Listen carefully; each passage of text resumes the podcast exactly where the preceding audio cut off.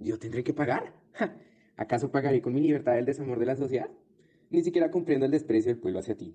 ¿Será que solo te ven para explotarte y llenarte los bolsillos? Quiero encontrar un lugar que no tenga esclavitud. En esta parte de la selva y bosque se encuentra la máxima expresión de la esclavitud. ¿Qué pasó con lo que yo era?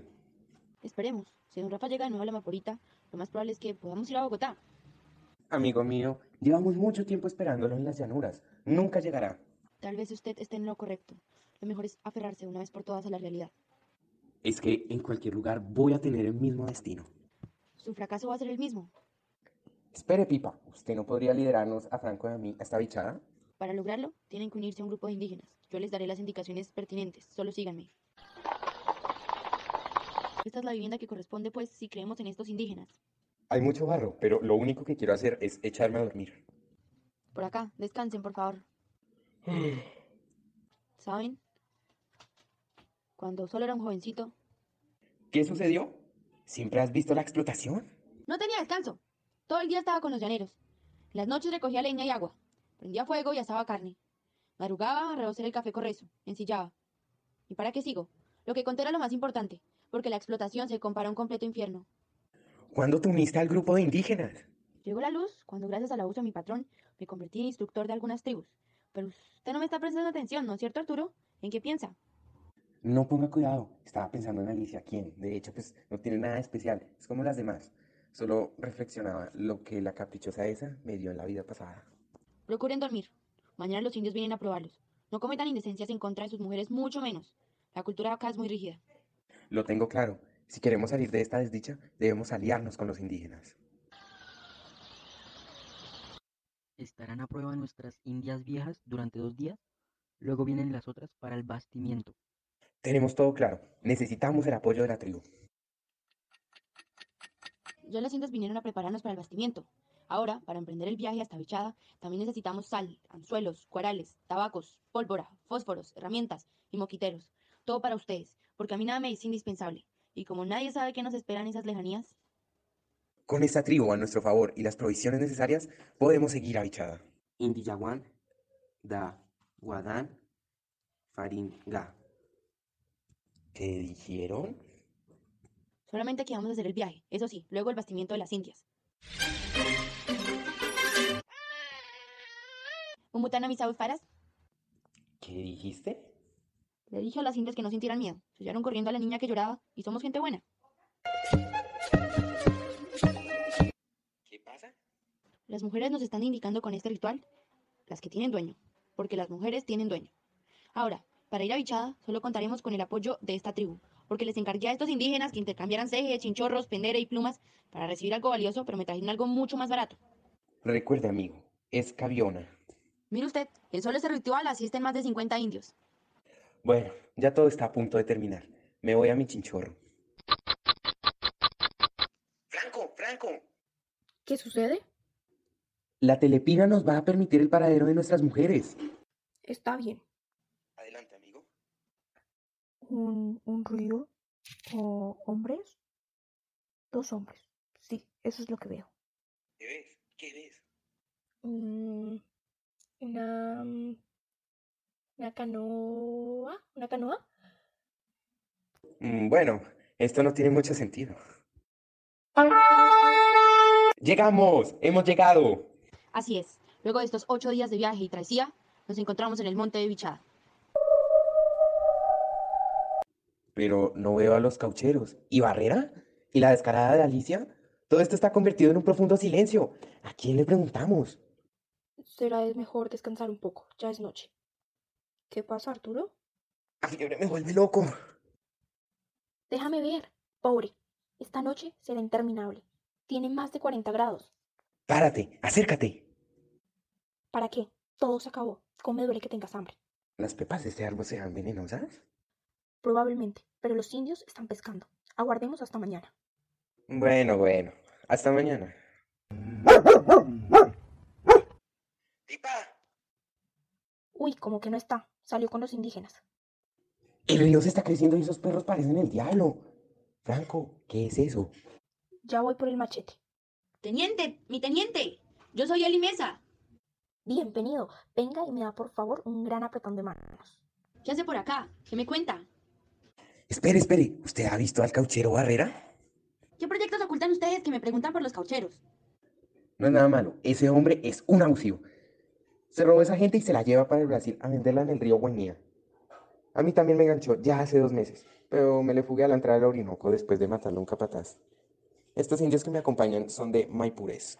Dime, ¿con qué caucheros va la Griselda? Sí, mi teniente. ¿Y una muchacha llamada Alicia? También, también. ¿Y cuál es su relación con Barrera? Todo con Barrera empezó de la mejor manera, con abrazos y halagos, promulgando un discurso para trabajar con las caucherías. Dentro de mi borrachera, me di cuenta que el terreno mencionado por él no era apto para la práctica. Luego de algunos sucesos, resultamos siendo esclavos y en ninguna parte nos dejaban desembarcar. Nuestras manos atadas nos hacían sentir como perros. Ha pasado el tiempo. Siento que los días son más largos. La catalepsia me está matando. Pero ni eso está bien, porque sigo sufriendo en la vida. Bosque, mátame si quieres, que estoy vivo aún. Venid, venid, venid todos donde Arturo. Abrid la sepultura, que está... está muerto. Era lo mejor que podía sucederle. No vuelvas a dormir sobre el lado izquierdo, quedas alaridos prevorosos. Pero yo no estaba dormido, no estaba dormido. Arturo, estos bandidos iban a largarse con la canoa, querer botarnos en estas selvas a morir de hambre. Dicen que el Pipa los aconsejó. ¿Quién me calumnia? Esto no es posible. ¿Seré yo capaz de malos consejos? Nos Nos robaste robaste embarcar tu cama y dos carabinas. Confusión lamentable. Yo les propuse que se fugaran por conocer sus intenciones. Dijeron que no. Resulta que sí. No haberlos denunciado de cualquier modo. No podía clavarles las uñas. Bueno, es hora de calmarse. Al parecer, Pipa nos quiere robar la canoa para dejarnos en medio de la selva de nuestra suerte. Usted los aconsejó para que muriéramos de hambre. ¿Cómo puede usted creer tantas infamias? Diga la verdad. Bueno, no nos vamos a dejar robar de ustedes. Solo basta con decirles que somos caucheros para que nos dejen en paz. Ya nos Ya nos vamos, pero recuerden que fuimos influenciados por el Pipa. Por favor, no digan tantas mentiras. Pipa, confiamos en su honradez. Franco, después del intento de robo de nuestra canoa, solo nos la hemos pasado luchando contra las corrientes del río. Así es, necesitamos encontrar algo productivo. Pongo el revólver a cargo de los maipureños. Tu pensamiento no me enorgullece, Eli. No es importante para mí lo que pienses. Ser individualista no debe ser ajeno. Voy a gastar tiempo con usted. Toda la razón. Más bien, cuénteme sobre usted, amigo Arturo. pasa? ¿En qué piensa? En Alicia, reflexionó que tal vez nunca debía haber escapado con ella, ni mucho menos debía haberle mentido en cuanto a mi condición económica. No podemos hacer nada en cuanto al pasado. Barrera, después de todo, sigue ganando. Barrera, ese hombre me exaspera. Es la demostración del demonio, pero a fin de cuentas, Alicia y Griselda nos traicionaron. ¿Qué se ha sabido de ellas? Alicia se convirtió en la confidente de Griselda y al parecer, la que era la niña Griselda se convirtió en una profesional en el manejo del revólver. Y es ahora profesora. Descubrí que en una de sus prácticas, Eli Mesa llegó a interrumpir. ¿Cómo han cambiado las cosas? Ahora solo queda espacio para reflexionar. Venga, apresúrense. Guaybos, rápido. Nuestra fuga debe salir como lo prevíamos. Qué placer es esta libertad. A ustedes también se las declaro. Mira, Franco, estas fogatas y espinas de pescado deben demostrar la presencia de los indios. O tal vez tengan que ver algo con Barrera. Mire, ese anciano debe saber algo. Señor, ¿usted ha visto cadáveres desde donde venían? Sí, colgados en las palmeras. Esperen, ¿ustedes son colombianos? Denme un abrazo, por favor. ¿Hay de la patria colombiana y del ejército colombiano? En nuestra patria tomamos una actitud cómoda frente a nuestra existencia. Todo está mal y gira en torno a la esclavitud. Tengo, por ejemplo, la historia de un gran amigo, el señor Silva. Imagínense que el señor Silva quería crear su propia empresa, hasta que llegó un visitador. Buenas, soy visitador y vengo a registrar una empresa de por aquí. Sí, señor. El tema principal de nuestra empresa es abrirle los brazos a quien necesite los recursos y quiera enaltecerse mediante el esfuerzo. Espero que cuenten con todo lo necesario para que esto no salga a flore. Si encuentro algún error me veré obligado a reportarlo. Si quiere esté usted tranquilo, puede recorrer algunos árboles. Así es, de una vuelta y si no tiene nada que ver, no tema, por favor. Este tiene muchas trabas. ¿Qué hubo, Arturo? Amigo, ¿qué me cuenta? Acá en lo mío estoy trabajando y ¿qué hay de su vida? Estoy jodido. Vino un visitador a jodernos el negocio. Lo que nos pasa a todo el mundo. A la vez hay una satisfacción de que vamos a ser libres. Todo trae una consecuencia. No se sabe a ciencia cierta. Mire, antes de que llegara el visitador, fueron espías a las barracas a secretear el chisme de que la empresa quería cerciorarse de cuáles eran los servidores de mala índole. para ahorcarlos a todos, con cuyo fin les tomaría declaraciones de cierto socio extranjero que se irá a pasar por juez de instrucción. Esta medida tuvo un éxito completísimo. Su señoría halló por doquiera gentes felices y agra- agradecidas que nunca oyeron decir un asesinato ni de vejámenes. No sé por qué todo me sale mal. Cuando estaba con Alicia, pensé que mi suerte iba a cambiar y no podría crear mi empresa. Y ahora que hago un segundo intento, llega este visitador y no puede llevar a cabo mi negocio. Pero le cuento que la Madonna Zoraida Ayram debería estar un poco interesada en su trabajo, porque la sorprendió su valentía. Entonces, tendré que venderme a esa tal Madonna. ¿Dónde puedo encontrarla? A eso iba. Si usted lo desea, anoche le hablé de usted a la Madonna y podría empezar cuando quiera. Así será. Si no consolidé mi empresa, ya debo darme por vencido y hacer algo con mi vida. Señora Madonna, no estoy de acuerdo con su posición en el camino que usted debería tomar. Recuerdo su posición. Usted es solo un esclavo. Los esclavos no opinan, no miran y no tienen criterio en esta sociedad. Estoy cansado de sus abusos hacia mí. No me importa, en absoluto, lo que crea o sienta. Solo es un esclavo. Es que ni siquiera tengo derecho a vivir. Sus derechos no existen. Pague dos mil soles por usted. Que no cubren ocho años de labor continuo lo que se come. Gracias a esta discusión con Ama, fue admirado y le empezaron a decir señor Silva. El hijo de él fue partícipe en toda esta injusticia. Terminó muerto. Admiro mucho al señor Silva. Gracias por su colaboración, anciano. ¿Qué hay de mí? Todo me sale mal. Y mi hijo con Alicia, soy un completo enfermo. Muy pronto me voy a morir. Espera, Arturo. Te estás convirtiendo en un. En un desequilibrado impulsivo y teatral. En San Fernando, que hay tres grandes ríos. A la izquierda, el Atabapo, de aguas rojizas y arenas blancas. Al frente, el Guaviare, Flavo. A la derecha, el Orinoco, de onda imperial.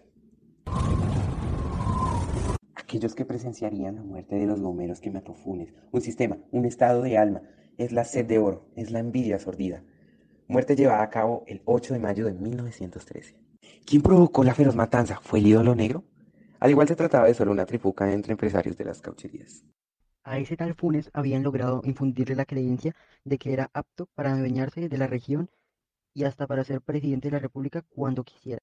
¿Cuáles subalternos? Y no ha escuchado del gobernador Pulido. Dicen que sus subalternos viven de él. Señor juez, cuando se desocupe de pesar el caucho, háganos el favor de abrir la oficina para presentarle nuestras demandas. Hoy no los atiendo. En esta semana no habrá justicia. El gobernador me tiene atareado en desempeñar mañoco para sus barraqueros del Beripanomí. ¿Quién tenía dinero listo? Los guardadosos. Mas esto no lo ahorraban para prestarlo. Compraban goma barata a quien tuviera necesidad de pagar tarifas de exportación. Yo recuerdo que un día acudí a la casa del coronel, a tiempo que se ajustaba la puerta del patio. Aunque intentó cerrarla rápidamente, alcancé a ver que en el interior había un considerable número de caucheros, sentados en los pretiles y en los pollos de la cocina, limpiando sus armas. No los dejo salir, porque se emborrachan. Son de los nuestros. ¿Qué se les ofrece? Le debo mil bolívares a Espinosa, y me tiene fundido a cobros. Si usted quisiera prestármelos, pues... Yo nací para los amigos. Espinosa nunca volverá a cobrarle. Usted con sus propias manos tendrá ocasión de saldar la deuda. Esperemos a que llegue el gobernador. ¿Quién está ahí? ¡Viva Viva el coronel Funes! Abajo, Abajo los los impuestos. impuestos. ¡Viva el comercio libre! Vamos a la casa del coronel. A la casa del coronel. A la casa del coronel. Ya no aguanto más. Calamidades físicas y morales se han aliado contra mi existencia en el soporte de estos días viciosos. Mi decaimiento y escepticismo tiene por causa el cansancio lúbrico, la abstenida del vigor físico, succión por los besos de la Madonna. Cual se agota una gota de esperma invertida sobre su llama. Acabo presto con mi ardentía esta loba insaciable, que oxida con su aliento mi virilidad. Y la odio y la detesto por calurosa, por mercenaria, por incitante, por sus pulpas tiranas, por sus senos trágicos.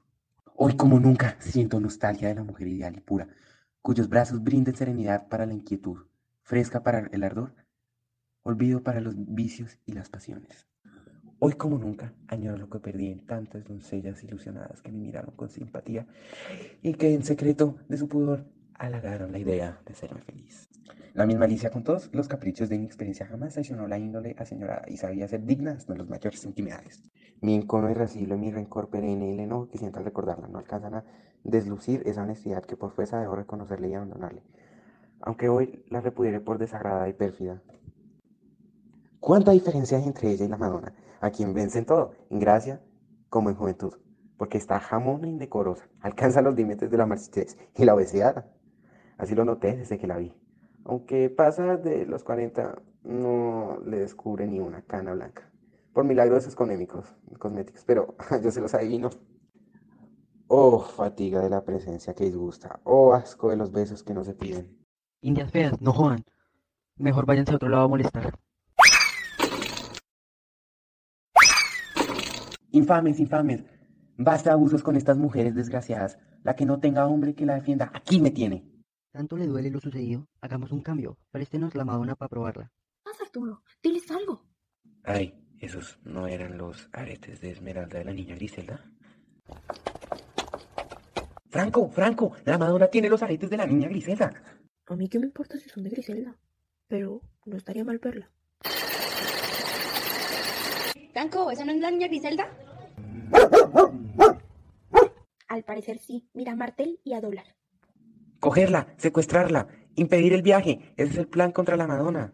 ¿Será que le preguntó sobre lo que vieron en el punte anoche? Zoraida, el que dijera que has cambiado conmigo tendría razón. ¿Como tú prefieres a las indias? Alto, convencida debes estar de lo contrario. Tu desvío tiene por causa el arrebato aquel, y hasta me reprochaste que no te pagaba. ¡Ja! ¿Qué testimonio puede aducir contra la garantía de mi honradez? Solo un hombre, con quien tuve negocios en pasadas épocas y reside en este desierto. ¿Podría darte informes de mi rectitud? Cuando regrese la curiara que bajó a Manaos, irá a buscarlo a Yagunari, porque le debo varios contos. Se llama Barrera. Los peones de barrera no valen nada. Todos con hambre, todos con peste. Zoraida, aquí todos sabemos que de noche transportas el caucho de los depósitos del Cayeno a tu paletón. Mentira, mentira de tus amigos que no me quieren. Y que una mujer llamada Griselda les ha escrito cartas a mis compañeros. Mentira y solamente mentira. Y que al Cayeno se le avisó lo que está pasando. Tus amigos, en eso andan. Tú permitiste. Que algunos gomeros encontraron el esconderijo de tu barco pirata. ¿Qué hago? ¿Me roban todo? Mentira, mentira. ¡Arturo! ¡Salud!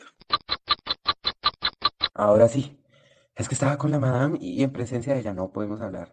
No sabe que nos conocemos. ¿Qué ha sido de ti? Después, después te contaré todo. ¿Quieres saber de Clarita? Claro. La llevaron esos tales pones. Iba muy triste. Y verdad, Barrera. Punta de mentiras nos convenció a Clarita, Alicia y a mí de venir con él. ¿Y Alicia? Imagínense ustedes, eh, Barrera os quiso emborrachar y Alicia ni corta ni rosa le hizo ocho tajaduras en la cara. ¿Cómo es eso? ¡Maldito! Cálmate, cálmate. Arturo, ¿vas a llevar algo? Sí, este libro, pues en él guardo muchas cosas. Si supiera que aquí tengo todo mi viaje. Chao, Zoraida. Chao, Ramiro. Hola, Pipa. Alicia, ¿cómo está mi primogénito? Alicia está muy mal. No creo que vaya a sobrevivir el niño.